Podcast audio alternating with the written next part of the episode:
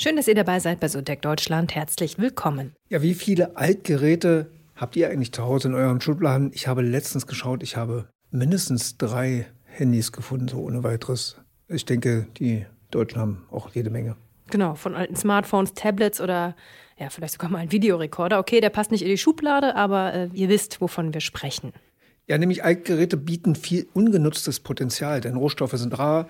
Und in die Jahre gekommene Handys, Laptops und PCs sind eine Fundgrube für eben diesen wertvollen Rohstoff wie Chips. Das hat uns auch Bitkom-Präsident Achim Berg nochmal erklärt. Also was wir natürlich beachten müssen bei all diesen digitalen Maschinen, Geräten, was wir haben, ist, dass natürlich jede Menge wirklich tolle Materialien sind, auch recycelbare Materialien, die wir wiederverwenden können. Und was uns wirklich gelingen muss, ist, dass wir unsere Handys, unsere ganzen elektronischen Geräte auch wirklich zum Recyceln bringen und die wertvollen Rohstoffe rausholen und dann diese Rohstoffe auch wirklich wiederverwenden können. Wir haben einen Mangel an diesen Rohstoffen durch die Kriege jetzt noch deutlich erweitert und wir brauchen einfach diese, diese Rohstoffe, um neue Geräte zu fertigen. Nicht nur in Deutschland, in Europa, sondern auf der ganzen Welt. Und wie gut wir in Deutschland bei dem Thema sind, Altgeräte zu recyceln und wie viel da überhaupt rumliegt, das zeigen Zahlen zum Beispiel der Verbraucherzentrale NRW. Demnach schlummern in Deutschland bis zu drei ungenutzte Althandys in den Haushalten. Da bist du also voll im Schnitt, Andreas. Insgesamt sollen es so 206 Millionen sein, also eine ganze Menge. Der, wer nachhaltiger handeln möchte, der benutzt natürlich alle elektronischen Geräte so lange, bis sie nicht mehr funktionieren. Aber sind wir doch mal ehrlich, die meisten von uns holen sich schon vorher ein neues Smartphone, eine smarte Uhr oder ähnliches. Bleibt natürlich die Frage, was mit den alten Geräten machen. Ganz sicher ist bloß nicht in der Schublade vergammeln lassen, sondern entweder spenden, verkaufen oder zum Recyceln abgeben. Denn bleiben wir beim Beispiel Handy. Da sind wirklich, ja, wie schon gesagt, eine Menge Rohstoffe drin. 60 verschiedene Stoffe, um genau zu sein, braucht es für die Produktion. Allein 30 Metalle sind verbaut. Apple hat zum Beispiel aus diesem Grund extra einen Roboter entwickelt. Daisy heißt dieser. Daisy braucht 18 Sekunden, um ein iPhone zu zerlegen. 1,2 Millionen Geräte kann der Rechner pro Jahr auseinandernehmen. Apple bezieht zum Beispiel so mehr als 20 Prozent seiner verwendeten Materialien aus der Wiederverwertung. Man könnte da noch viel tiefer ins Detail gehen, tun wir jetzt in der aktuellen Folge. Da geht es nämlich darum, wieso Kreislaufwirtschaft so wichtig ist und warum es Sinn macht, sich ein gebrauchtes Elektrogerät, zum Beispiel eben ein Smartphone, zu kaufen. Ja, abonniert uns, bewertet uns und viel Spaß beim Hören. Herzlich willkommen bei SoTech Deutschland, dem NTV Tech Podcast mit Frauke Holzmeier und Andreas Laukert. Heute freuen wir uns über Kilian Kaminski von Refurbed. Hi Kilian, schön, dass du da bist. Hallo, grüße euch, schön, dass ich dabei sein darf. Sehr Hallo. gerne. Wir stellen unsere Gäste immer kurz vor, so auch natürlich mit dir. Du hast Kommunikation und BWL in Hamburg, Shanghai und London studiert, also alle Kommunikationsformen, Sprachen einmal durch sozusagen. Du bist Teil des Expertenkonsortiums zum Thema Kreislaufwirtschaft der Europäischen Union. Bevor du mit zwei anderen Refurbed gegründet hast, warst du Leiter des Amazon Certified Refurbished Program und New Key Account Manager für die größten Elektroniker bei Amazon Deutschland. So einmal der Schnelldurchgang. Ja, und ich rate mal jetzt als erste Frage, wie du auf die Idee gekommen bist, äh, Refurb zu gründen. Das, oder ich hätte zwei Ideen. Eins, du hattest fünf Geräte zu Hause, die du alle nicht losgeworden bist und sagst, das kann doch nicht wahr sein, die sind alle noch so toll und muss doch möglich sein, die ordentlich zu verkaufen. Oder die andere Idee, du warst ja schon bei Amazon für das Thema zuständig, die waren ja einfach zu doof. Und dann hast du gesagt, nee, also das kann ich besser. Und was war es jetzt? Ja, absolut. Äh, beides absolut sehr sinnvolle, sinnvolle Ideen, Hypothesen, die es sein könnten. ähm, es war bei mir persönlich das erste, äh, also, ähm, oder schon das zweite in dem Fall, also dass ich bei Amazon gearbeitet habe. Also Amazon war zu blöd. Genau, also Amazon hat es äh, nicht richtig gemacht und dementsprechend habe ich selber gemacht. Aber vielleicht als kleiner äh, Fun Fact, damit ich äh, bestätigen kann, dass du wirklich eine sehr, sehr gute Idee hattest. Äh, das andere Thema, dass, die, dass man eine schlechte Erfahrung gemacht hat mit einem Gebrauchtkauf, hat mein Mitgründer Peter parallel gemacht. Und so ähm, haben wir beide eigentlich diese jeweiligen, jeweiligen Hypothesen abgedeckt und haben äh, aus, dieser, aus dieser Erfahrung, die wir beide hatten, einmal ich mit Amazon und dass es dort nicht funktioniert, als auch Peter, dass es dort nicht ordentlich geklappt hat, äh, entschieden, dass wir eine eigene E-Commerce-Marktplatzlösung schaffen müssen, wo man wirklich vertrauensvoll in guter Qualität refurbished Elektronik kaufen kann. Und das war dann der Grundstein für die Gründung von Refurbed im Frühjahr 2017. Da fällt mir jetzt auf, wie gut das passt, so kurz vor Weihnachten. Vielleicht, vielleicht sollte mal kurz, für alle, die es nicht, noch nie gehört haben, könnte ich mir vorstellen, 80 Prozent der Bevölkerung das noch nicht kennen. Refurbed was das ist? Mhm. Die Firma oder der ja, Begriff? Der Begriff als solche und damit dann natürlich automatisch die Firma, aber. Das darf der Kian selber erzählen. Genau. Klar, sehr gern. Ähm, also refurbished Produkte sind Produkte, die waren mal ursprünglich gebraucht, wurden aber dann in bis zu 40 Schritten professionell wieder aufbereitet das heißt, es wird erstmal eine Datenlöschung durchgeführt, dann werden die einzelnen Komponenten getestet. Wenn notwendig, wird einzelne Ersatzteile ausgetauscht mit funktionierenden Komponenten. Im Durchschnitt ist das beim Smartphone zum Beispiel zwei Komponenten, die ausgetauscht werden. Dann, dann am, Ende des, am Ende des Prozesses gibt es noch eine, äh, eine Upload der neuesten äh, Betriebssoftware und natürlich eine Reinigung des Gerätes, dass am Ende des ganzen Prozesses das Gerät wirklich wieder wie neu funktioniert und je nach Zustand dann wie neu aussieht oder sehr gut aussieht. Und das ist der gesamte Refurbish-Prozess. Das heißt, es ist wirklich nicht vergleichbar mit einem Gebrauchtgerät und das versuche ich auch immer explizit zu erklären, dass wenn ähm, ich jetzt einem von euch beiden mein Handy gebe und es einmal irgendwie resettet habe, ist das eine Gebrauchtransaktion. Dafür gibt es auch einige so Peer-to-Peer Kleinanzeigen-Plattformen, wo man das tätigen kann. Bei uns ist es wirklich eine professionelle Wiederaufbereitung mit denselben Maschinerien, wie ähm, es die professionellen Hersteller selber auch betreiben, damit die Qualität sichergestellt werden kann. Das ist das Produkt und wir als Refurbed, wir agieren als Marktplatz. Das heißt also, wir arbeiten mit diesen ausgewählten professionellen Refurbishern zusammen. Ähm, das sind im europäischen Raum bei uns aktuell circa 150, 200 Partner, mit denen wir zusammenarbeiten, die Geräte refurbischen, angefangen von Smartphones, aber auch Notebooks, Tablets, Smartwatches. Mittlerweile gibt es bei uns auch schon äh, Haushaltsgeräte wie Staubsaugerroboter oder äh, die Kaffeemaschine für die Küche. Vor kurzem haben wir sogar ein Fondue-Set, jetzt wo wir gerade in der Weihnachtszeit sind, so der Klassiker, den man irgendwie mal gerne in, der, in den Weihnachtsfeiertagen nutzt. Äh, also alle möglichen Elektronikgeräte kann man bei uns kaufen und wir agieren dabei als Plattform. Das heißt, wir connecten diese Refurbisher mit den Konsumentinnen und Konsumenten, sowohl auf Endkundenbasis, aber auch als Unternehmensbasis, weil wir schon da auch einen sehr starken Trend aktuell sehen. Also general überholt, oder? Das war jetzt die Kurzform. ja, genau. Aber general überholt.de, das passt noch nicht so richtig, ne? ja, also der, der offiziell deutsche Begriff für Refurbished ist general überholt. Ähm, er ist nur nicht so sexy, muss man irgendwie sagen. Und deshalb äh, sind wir da immer eher mit dem Begriff Refurbished unterwegs. ja, ähm, Warum hast du das jetzt, also nochmal auf Amazon zu kommen? Das ist ja, wäre ja eigentlich auch eine super Sache für die gewesen. Aber war für dich gleich klar, nö, das mache ich lieber mein eigenes Ding draus? Ich muss, ich muss sagen, ich hab, bin das erste Mal in Kontakt bekommen mit diesen, mit den Refurbished-Produkten im Jahr 2015. Ähm, und weil ich da dann die Aufgabe bekomme, aus den USA dieses Programm nach Europa zu bringen und in Europa zu launchen. Das heißt, vorher kannte ich gar keine Refurbished-Produkte. Aber Refurbished-Produkte an sich existieren schon ähm, über 20 Jahre, also gibt schon relativ lang ähm, diesen ganzen Bereich, kommt sehr stark aus der PC-Industrie, also vor allem aus dem PC-Bereich. Aber es war so ein Nischenthema, eher so besetzt von vielen ähm, vielleicht die, so in die Richtung Nerds, die sich damit irgendwie beschäftigt haben, die Geräte selber zusammenzuschrauben. Äh, und die kannten Refurbished-Produkte, aber der Massenmarkt kannte es nicht in Europa. Und als ich das erste Mal mit diesen Produkten in Kontakt gekommen bin, habe ich mir gedacht, wow, diese Produkte müssen doch Teil unserer Zukunft sein, weil diese spannende Kombination aus mehr Nachhaltigkeit und Preisreduktion es halt als so ein attraktives Produkt eigentlich macht. Weil wenn man in der heutigen Zeit sich mal darüber nachdenkt, welche Produkte kann man kaufen, die nachhaltiger sind und günstiger, gibt es kaum. Meistens ist Nachhaltigkeit gleich teurer. Also die nachhaltige Alternative kostet eigentlich immer mehr Geld, ob es im Lebensmittelbereich ist, im Fashionbereich, überall ist es meistens teurer. Oder gar nicht kaufen noch nachhaltiger ist sie gar nicht zu kaufen. Genau, absolut. Äh, gebe ich, gebe ich dir 100% recht. Das Nachhaltigste, was wir alles machen können, ist, wir hören auf zu konsumieren. Ja, genau. Äh, und das heißt, kein Handy mehr, kein Podcast mehr. Äh, das geht dann alles gar nicht mehr. Wie die Jäger und Sammler, genau. Wir genau. noch jagen. Ist, glaube ich, nicht ganz realistisch. Und deshalb ähm, wollten wir halt eine nachhaltige Alternative bilden. Und das war dann eigentlich der, der Grundstein, warum wir gesagt haben, Amazon fokussiert sich auf Neuware, das ist deren Geschäftsmodell, das haben die immer so gemacht, das ist, äh, wo sie herkommen. Und 2017, als ich dann entschieden habe, Refurb zu gründen, gemeinsam mit Peter und Jürgen, meinen Mitgründern, das war eigentlich der Zeitpunkt, wo die meisten Leute damit nichts anfangen konnten. Das heißt, man musste wirklich denen erklären, was ist ein Refurbished-Produkt. Und das konnte man nicht klar machen, wenn man Neuware auch sieht. Aber dann böse gesagt, äh, danke Greta? Hm, damals schon? Ja, nee, aber dann mit der Zeit. Also ihr habt dann eine Zeit gehabt, euch aufzubauen und dann kam der genau, also, Schwung ist, über Fridays for Future. Es ist, glaube ich, ist, also ich will nicht sagen, es mir wichtig ist zu sagen, aber natürlich, ähm, äh, wir, wir haben die Firma gegründet, bevor Fridays for Future medial präsent wurde.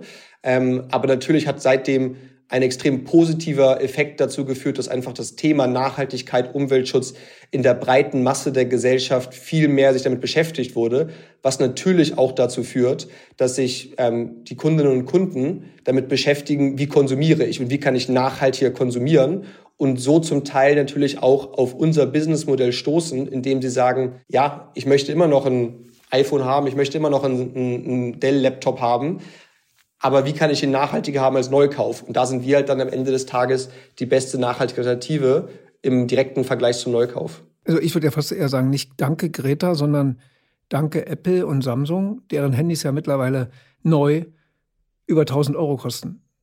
Also das dürfte ja auch einige Leute gesagt haben, dass die, die Grenze erreicht. Dann hole ich mir lieber ein gebrauchtes oder ein rund erneuertes dann. Absolut. Also ich finde es super schön, dass ihr direkt die Punkte alle nennt, die, die für uns äh, relevant sind, äh, weil das absolut stimmt. Also äh, der, der, der, das war nicht abgesprochen. Der Megatrend Nachhaltigkeit ist ein großer gerade angesprochen. Der andere Trend, den du gerade angesprochen hast, ist das Thema ähm, die Preis, der, der Preisanstieg für jedes neue Modell aber gleichzeitig auch, dass der technische Fortschritt eigentlich immer mehr abnimmt. Mhm. Also der Vorteil, immer das neueste Gerät zu besitzen, geht immer mehr zurück. Ich habe, wenn ich mir jetzt die neuesten beispielsweise, jetzt hast du Apple gerade angesprochen, die neuesten iPhone-Modelle betrachte, der Vorteil, das Neueste zu besitzen, ist vielleicht, die, die Kamera hat einen Megapixel mehr, es ist eine Millisekunde schneller, aber der normale Nutzer, der jetzt das nicht professionell irgendwie benötigt, der würde den Unterschied gar nicht merken. Das heißt also, diese Notwendigkeit, immer das Neueste zu besitzen, geht zurück. Und damit ist natürlich unser Geschäftsmodell wieder spannend, weil wir haben ja als Refurbished-Produkte nicht das allerneueste, also das iPhone 14, gibt's bei uns nicht in größeren Mengen. Das ist ja gerade erst rausgekommen. Unser Bestseller aktuell ist das iPhone 12 zum Beispiel, gerade abgelöst vom iPhone, oder das iPhone 12 hat gerade das iPhone 11 abgelöst. Mhm. Und deshalb ist es so spannend, wenn Leute sich sagen, hey, ein iPhone 12 ist doch fast genauso gut, kaufe ich doch jetzt lieber das, anstatt für 1800 Euro mir irgendwie ein iPhone 14 zu kaufen. Wir haben immer über Amazon gesprochen, die andere Seite der Medaille ist eBay. Ähm, ich hätte nicht gedacht, äh, dass es zwischen eBay und oder von mir ist auch eBay Kleinanzeigen und Amazon noch da was dazwischen passt. Ne? Also ist das der Kampf, den ihr immer ausrichtet zwischen den Leuten, die Leute von eBay wegzuholen und die Leute von Amazon wegzuholen und zu euch zu bringen? Ah, ich glaube, ähm, Kampf ist falsche Formulierung. Ich glaube, wir sind die wunderbare Alternative für die, die eigentlich das Bessere suchen und wir sind die Mitte. Die goldene Mitte sagt man ja immer so. äh, äh, sehr positiv besprochen. Nein, aber äh, wie du richtig angesprochen hast, wenn man das betrachtet, ist, ist eBay oder meinen wir auch eBay Kleinanzeigen sind oftmals Gebrauchgeräte. Was ist der Vorteil von Gebrauchgeräten? Der Preis ist attraktiv. Ne? Mhm. Nachhaltig sind sie natürlich auch noch, weil wenn ich etwas gebraucht kaufe, ist es auch nachhaltiger, als wenn ich neu kaufe. Ähm, bei Amazon und bei Neuware ist der große Vorteil, es ist, ähm, es ist funktionell, es funktioniert, man hat eine Garantie, man hat Sicherheit. Und wir verknüpfen beides. Nämlich wir nehmen die Vorteile des Preises der Nachhaltigkeit mhm. eines Ebays, eines, ähm, eines eBay Kleinanzeigen, aber die hohe Qualität, die Garantie, die Sicherheit für den Kunden von Amazon der Neuware und schaffen damit eigentlich diese Kombination aus Vorteilen, ähm, die ja, also ich, ich, ich erinnere mich immer gerne zurück, als wir gestartet sind, 2017, haben wir als Gründer natürlich alles selber gemacht. Also ich war äh, Händlerakquise, Kundenservice, HR und äh, alles in einer Person. Und ich weiß noch ganz genau, mich hatte eine Kundin damals angerufen äh, und mir am Telefon gesagt, es muss uns ein Fehler unterlaufen sein, weil sie hat ein Gerät bekommen und das ist, äh, da ist kein Kratzer drauf, das funktioniert ähm, perfekt, da ist keine Gebrauchsspur drauf und wir haben vermutlich aus Versehen ein Neugerät geschickt. Und dann habe ich gesagt, aber wie, wie meinen Sie das denn? Das ist, wir, wir haben Ihnen doch gesagt, wir schicken Ihnen ein ähm, perfekt funktionierendes Produkt. Sie haben quasi Great Excellent gekauft, also die Zustand ist exzellent, das heißt, es hat auch keine Gebrauchsspuren, die sichtbar sind naja, aber ähm, äh, Sie bei Refurb, Sie haben ja das, das, das günstiger, es ist nachhaltiger, ich kriege eine Garantie, da muss ja irgendwo ein Haken sein, sonst würde das doch jeder kaufen. Und das ist halt sehr interessant eigentlich, dass halt wirklich die, das, das Mindset der Leute tatsächlich so ist, dass die Kombination ist so interessant, eigentlich so spannend, dass man irgendwie das Gefühl hat, da muss ja irgendwo ein Haken sein. Und deshalb haben wir halt auch so eine hohe Weiterempfehlungsquote von unseren Kundinnen und Kunden, weil sie natürlich sowas super gerne mit ihrer Familie und Freunden teilen. Das könnte man ja noch viel, viel weiter denken. Jetzt macht ihr B2C. Aber ich meine, warum nicht auch die Maschine general überholen? Für, oder was weiß ich, ja. Äh, denkt ihr auch weiter in sowas oder ist das komplett dann völlig äh, weit hergeholt? Was meinst du genau mit Maschine jetzt? Naja, was weiß ich, man kann ja auch alles Mögliche general überholen, ja. Du kannst ja, mhm. was weiß ich, ausgelaufene, weiß nicht, beim Maschinenbauer ist vielleicht ein bisschen hochgegriffen, aber sag ich mal im Industriebereich, ja. äh, da Richtung Nachhaltigkeit, Kreislaufwirtschaft, Mhm. Warum neu kaufen? Ja, also ich, ich glaube, dass als nächstes unserer, auf unserer To-Do-Liste steht jetzt nicht die Industriemaschinerie ähm, zu, zu refurbischen, ähm, obwohl ich das als sehr spannendes Geschäftsmodell handle, vor allem wenn man Medizinequipment sich anguckt, zum Beispiel äh, große äh, MRT-Systeme etc. kosten Millionen. Die zu refurbischen ähm, ist sicherlich durchaus ein finanzieller sinnvoller Prozess, ist natürlich sehr komplex und aufwendig. Aber ich glaube, allgemein geht es einfach darum, dass wir das Thema Kreislaufwirtschaft viel weiter fassen und betrachten müssen. Und wie gesagt, ursprünglich, wenn ich jetzt zurückdenke, als wir gestartet sind, 2017, konnte man bei uns Smartphones und Laptops kaufen. Mittlerweile haben wir äh, über 13 Kategorien im Elektronikbereich. Also ne, erwähnt irgendwie eine Kaffeemaschine kannst du bei uns kaufen, äh, einen Staubsaugerroboter kannst du uns kaufen bei uns. Du kannst aber auch schon ein E-Bike bei uns refurbished kaufen. Das heißt, wir versuchen ja dem Konsumenten und der Konsumentin alle möglichen Produktbereiche anzubieten, sind aber natürlich da auch abhängig von unseren Partnern, die refurbischen, weil am Ende des Tages, wir refurbischen ja nicht selber. Das heißt, wenn jetzt irgendwie eine Küchenmaschine, ob es ein Thermomix oder eine KitchenAid etc. refurbished wird, das können wir auch nur anbieten, wenn es im Hintergrund Refurbisher gibt, die sich damit beschäftigen, diese Geräte wieder aufzubereiten. Aber der Trend, den wir im Markt halt sehr stark sehen, ist, dass immer mehr Interesse daran besteht, nachhaltig zu kaufen, refurbished Geräte zu kaufen. Und das ist ein sehr positiver Effekt, weil dadurch immer mehr Produktkategorien auch refurbished werden und dementsprechend da auch eine nachhaltige Alternative geboten wird. Mhm. Wie siehst du die Diskussion um die, gibt es ja regelmäßig immer wieder, die quasi eingebaute Laufzeitende, Resilienz oder wie man es nennt. Ähm, äh, kannst du das bestätigen oder habt ihr da irgendwie Erfahrung? Würdest du da ähnlich sagen, ja, das gibt es, das ist äh, von den Herstellern so gewollt oder ist das eher eine, eine, ja, ein Märchen und stimmt so nicht. Also was würdest du sagen? Also man, man kann schon auch, das ist auch klar sichtbar, dass gewisse Ersatzteile nach einem gewissen Zeitraum ausgetauscht werden müssen. Das ist zum Beispiel die Batterie, ähm, die hält nun mal einfach nicht zehn Jahre und derselben Qualität, ähm, wie, wie sie nach im ersten halben Jahr existiert. Das ist ein, ist ein Fakt, das äh, ist nicht zu leugnen. Ähm, was aber, worum es aber am Ende des Tages geht, ist, wenn wir als Privatpersonen unser Handy nach zwei Jahren in den Schrank packen, weil die Batterie nicht mehr richtig funktioniert, ähm, und sie nicht reparieren lassen, weil die Kosten des Austausches der Batterie, wenn wir in den Apple Store gehen, 400 Euro ist, dann ähm, mhm. gehen die anderen 99 äh, Komponenten des Gerätes vielleicht noch perfekt. Das heißt, wir müssen es ja irgendwie schaffen, dass wir den Lebenszyklus des Gerätes verlängern, indem wir diese einzelnen Komponenten austauschen um das, den Rest des Gerätes zu nutzen. Was aber, glaube ich, eine viel größere Gefahr ist, was wir speziell in den letzten Jahren sehr stark gesehen haben, was die Hersteller sehr stark treiben, ist die Obsolenz, was Software-Update. Updates angeht. Das heißt, ich habe jetzt ein Gerät, was noch perfekt funktioniert, aber der Hersteller bietet keine Software-Updates mehr für dieses Gerät. Mhm. Ähm, und das heißt, ich kann jetzt vielleicht dann kein WhatsApp mehr benutzen oder keine anderen Kommunikationstools, die ich nutze, um mit meinen Freunden und meiner Familie zu kommunizieren, dann ist für mich in dieser Situation mein Gerät quasi nutzlos. Ja. Und dann muss ich in den Schrank legen oder ich muss es recyceln oder was auch immer ich damit dann Sinnvolles tue, hoffentlich was in den Kreislauf zurückwandert. Aber ich habe ein funktionierendes Gerät, was nur aufgrund der Software nicht mehr nutzbar ist. Mhm. Und das ist natürlich auch ein Absurdum, Absurdum weil ähm, dadurch gibt es quasi eine herstellerbedingte End of Life des Produktes, was ja, wir nicht beeinflussen können als Konsumentinnen und Konsumenten. Ich hatte Resilienz gesagt, Obsolenz war es natürlich.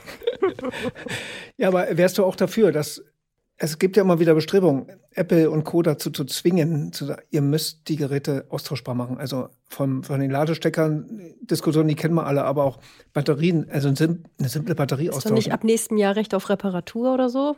Ich weiß nicht, was da alles für Gesetze im Anmarsch sind, aber. Ja, also ich, also ich bin selber, wie gesagt, der Teil äh, des Expertenkonsortiums der Europäischen Kommission. Wir sind selber Mitglied mhm. ähm, vom Right to Repair Movement. Wir sind selber Mitglied einer äh, Industrieassoziation zum Thema Refurbishment oder für die Refurbished Industrie.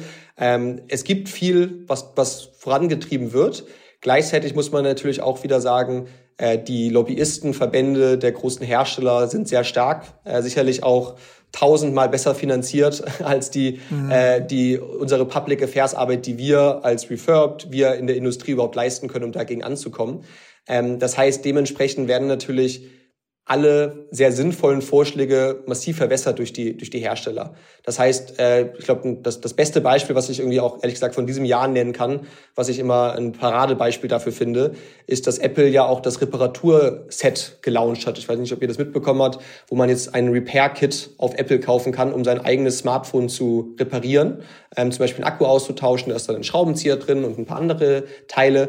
Aber es steht explizit bei Apple, dass das bitte nur Fachleute durchführen, weil man es nicht aufmachen kann. Das heißt also, ich verkaufe ein Produkt, damit ich es meinen Kunden reparieren machen kann, aber sag eigentlich, bitte mach's nicht, sondern lass es nur eine professionelle Reparaturwerkstatt machen, weil du wirst es kaputt ja. machen. Das ist ja absurd. Das ist ja ein Kontrovers in sich selbst. Ähm, aber das zeigt so ein bisschen leider die Richtung. Ähm, und zu deiner Frage, die du gestellt hast, ja, ich wäre 100% dafür, dass wir die, dass die Hersteller verpflichtet werden, über Eco-Design, über das Design der Geräte, die Geräte reparierbarer zu machen mhm. und gegebenenfalls sogar modularer zu machen. Ich glaube nur, das dauert noch einige Jahre, bis das wirklich umgesetzt wird. Kann man auch andersrum den Kunden da ein bisschen mehr Anreize geben, was weiß ich, Bonus für die Reparatur oder so, statt neu zu kaufen? Also von der, also es gibt natürlich von der Politik her auch einige äh, Themen in diesem Bereich. Also zum Beispiel in Österreich gibt es den sogenannten Reparaturbonus. Ich glaube, in Deutschland gab es den Hessen auch, äh, hat den zum Beispiel das, das Bundesland Hessen auch gemacht, ähm, wo zum Beispiel unabhängig nur vom Smartphone, sondern allgemein für Reparatur von Elektronikprodukten ähm, der Staat zum Beispiel 50 oder 100 Euro subventioniert hat ähm, in der Reparatur. Das sind natürlich Anreize, dass ich mich als Konsument und Konsumentin überhaupt damit beschäftige, vielleicht äh, ein Gerät zu reparieren. Weil natürlich auch eine Entwicklung, die wir ja sehen, ist, dass A, die Reparatur extrem teuer ist, wenn ich zum Beispiel so einen Hersteller selber repariere. Aber natürlich auch umgekehrt, wenn wir uns jetzt nicht den Smartphone-Bereich, der, wie ihr richtig gesagt habt, immer teurere Produkte hat, aber wenn wir zum Beispiel auf größere Produktkategorien gehen wie weiße Ware, also die Waschmaschine äh, als klassisches Beispiel der Trockner, da kriegt man mittlerweile ja Geräte, die kosten 200 Euro. Die bestehen halt aus 90 Prozent aus Plastik. Ähm, und wenn ich das jetzt repariere und da muss ein, ein äh, Reparaturmitarbeiter zu mir nach Hause fahren, sich die angucken, das Teil austauschen, dann zahle ich meistens mehr, als das die Maschine selbst gekostet hat. Also das heißt natürlich, es ist ein komplett falsches Anreizsystem, dafür zu sorgen, dass man selbst sein Bestes gibt, die Geräte so lange wie möglich im, also, also zu nutzen, als auch im Kreislauf zu halten, weil es eigentlich von der Preispolitik her komplett dagegen spricht. Ja, aber was, was bräuchte es dafür? Das haben wir auch öfters Thema mit, mit gerade mit weiße Ware Produzenten. Ähm, die Waschmaschinen, die sehen noch top aus, da ist vielleicht eine Leiterplatte, irgendwas kaputt. Das wäre eine Leichtigkeit, das auszutauschen, ne? Oder da ein System zu schaffen.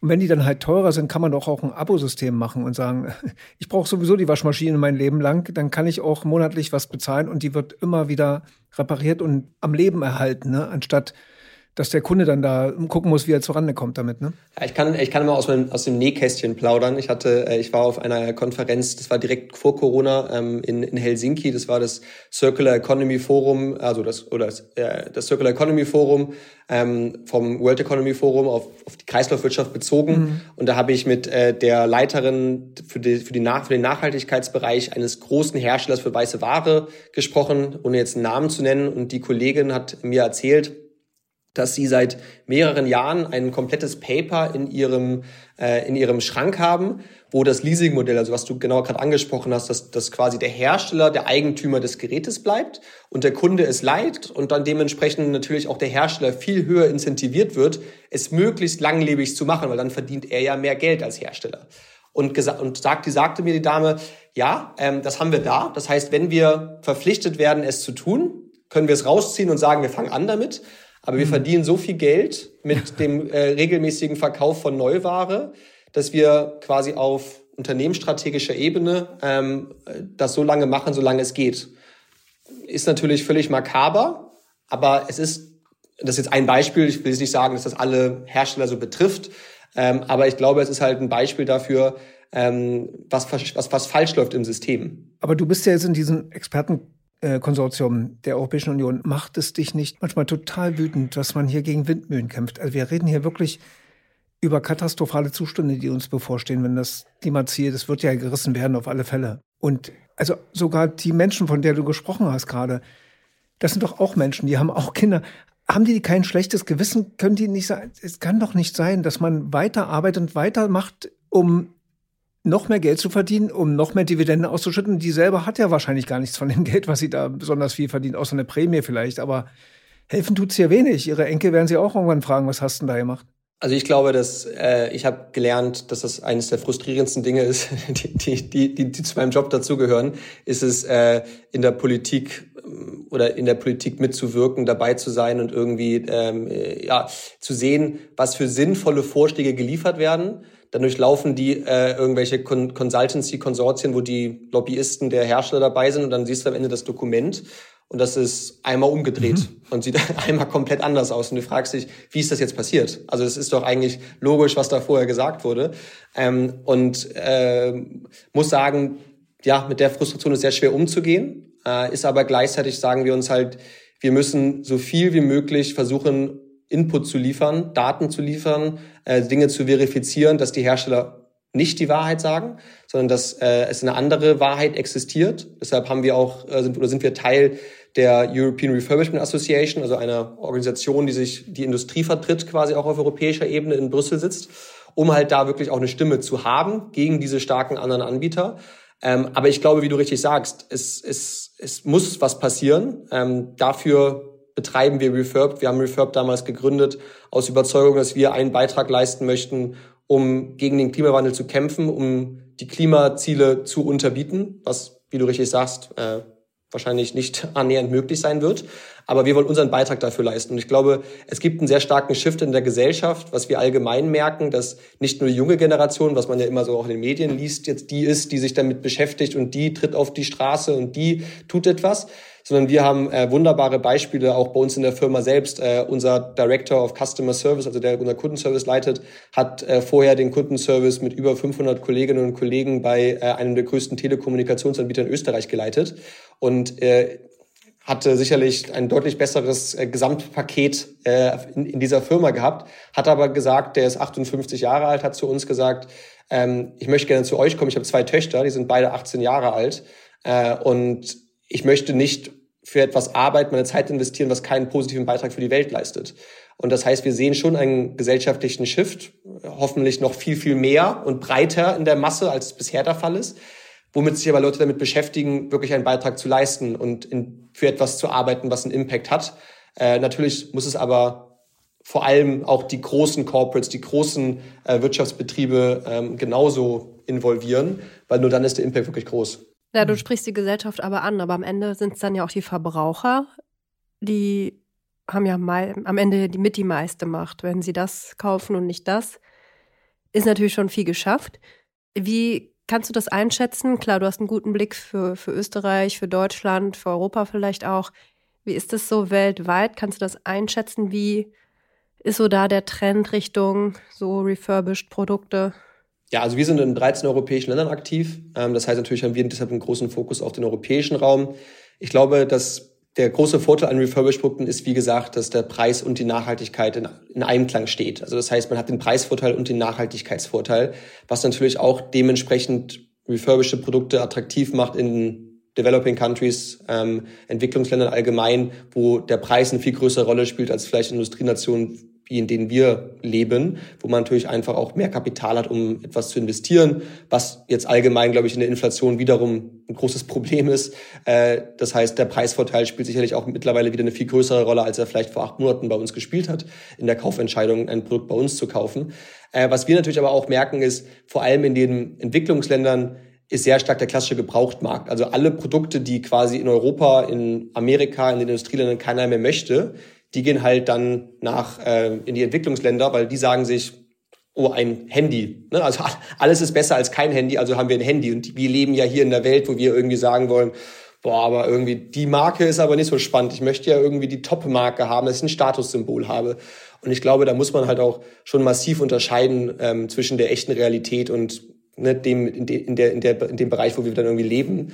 Weil ich glaube, es ist nicht vergleichbar. Und mit den Problemen, mit denen wir uns beschäftigen, da haben die anderen Länder ganz andere Probleme. Und wenn wir uns irgendwie den COP27 anhören, äh, was das Outcome am Ende des Tages war, da geht es dann irgendwie darum, dass wir sagen, ja, die Industrienationen geben jetzt Geld aus, um eigentlich finanziell zu entschädigen Länder, die das abbekommen, weil wir haben ja das Problem viel weniger als die anderen. Es kann ja auch nicht die Lösung sein, dass wir einfach nur sagen, ihr kriegt irgendwie Geld, damit ihr mit der Misere leben müsst, sondern am Ende des Tages, der Planet hat ja, ist ja nicht abgeschachtelt über den Ländern, dass da irgendwie die Grenze, die CO2 bleibt dann da drin, sondern es verteilt sich ja global.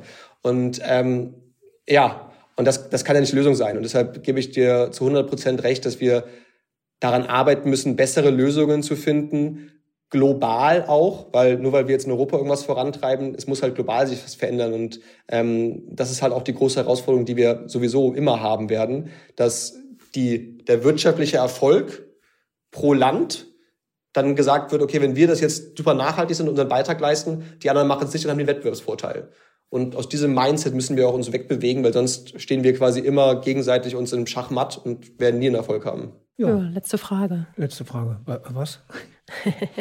Ja, wie seid, vielleicht nehmen wir Kreislaufwirtschaft. Wir machen eine Schulnotenfrage am Ende. Ne, also in deinem Bereich, du machst, kümmerst dich ja um Kreislaufwirtschaft bei Elektronikprodukten im weitesten Sinne. Ne, also wie weit sind wir da? Von 1 bis 6? Also, Sagen wir mal in Deutschland. Deutschland, Europa, ja, Österreich. Du sitzt ja in Wien, ne? Genau, also wir sitzen in Wien, aber wir sind, sind haben auch in Berlin eine Firma, also einen Firmensitz, und, ähm, aber der Headquarters ist in Wien. Also wenn du da eine Note geben müsstest, wie weit sind wir vorangekommen? Ja, also äh, vielleicht, wenn man sehr positiv ist, kann man vielleicht sagen eine drei, wahrscheinlich eher eine vier, weil ähm, ich glaube, das große Problem ist, wenn wir Elektronik-Kreislaufwirtschaft betrachten, wir gucken uns ja gerade einen ganz kleinen Teil von Elektronikprodukten an, die zum Beispiel wieder aufbereitet werden, wo der Kreislauf verlängert wird. Ähm, ich glaube, ganz wichtig zu verstehen ist, es gibt, wir entwickeln uns Gott sei Dank weg von der linearen Wirtschaft und in die Kreislaufwirtschaft. Innerhalb der Kreislaufwirtschaft geht es ja darum, erstmal die Geräte den Lebenszyklus zu verlängern, also so lange wie möglich sie wieder aufzubereiten, sie den, sie weiter in den Kreislauf zu halten und als letzter Schritt, wenn sie dann nicht mehr nutzbar sind, dann ins Recycling zu bringen. Äh, es ist aber trotzdem immer noch ein Fakt, dass ein Großteil der gebrauchten Elektronik ähm, oder des Elektroschrotts, ehrlich gesagt, was es am Ende des Tages ist, illegal ins Ausland gebracht wird, ins europäische Ausland. Ähm, einer der großen Orte dafür ist Ghana, da ist die größte Elektromüllhalde der Welt. Ähm, und das wird, das passiert, indem diese Geräte als, oder Elektroschrott als gebraucht deklariert wird, weil dann darf er ausgeführt werden. Es ist aber eigentlich Elektroschrott. Und das ist halt, ja, wo, wo einem die Haare zu Berge steigen, ähm, dass halt das Recycling innerhalb Europa deutlich verbessert werden muss. Weil wenn wir, auch letztes Jahr haben wir es ja sehr stark gemerkt, ähm, mit, der, mit der Krise im Suezkanal, wo auf einmal wir auch riesen Supply Chain Issues hatten. Wir müssen ja auch dafür sorgen, dass wir nicht die Abhängigkeit nur haben an die Produktionsländer, oftmals ja in Asien, sondern dass wir zumindestens auch teilweise der Rohstoffe und in diesen Geräten sind unfassbar wertvolle Rohstoffe in den Elektronikgeräten, dass wir diese dort auch extrahieren können und vielleicht dann wieder verwenden können. Viel Luft nach oben. Das denke ich auch. Dankeschön, Kilian. Danke. Danke euch.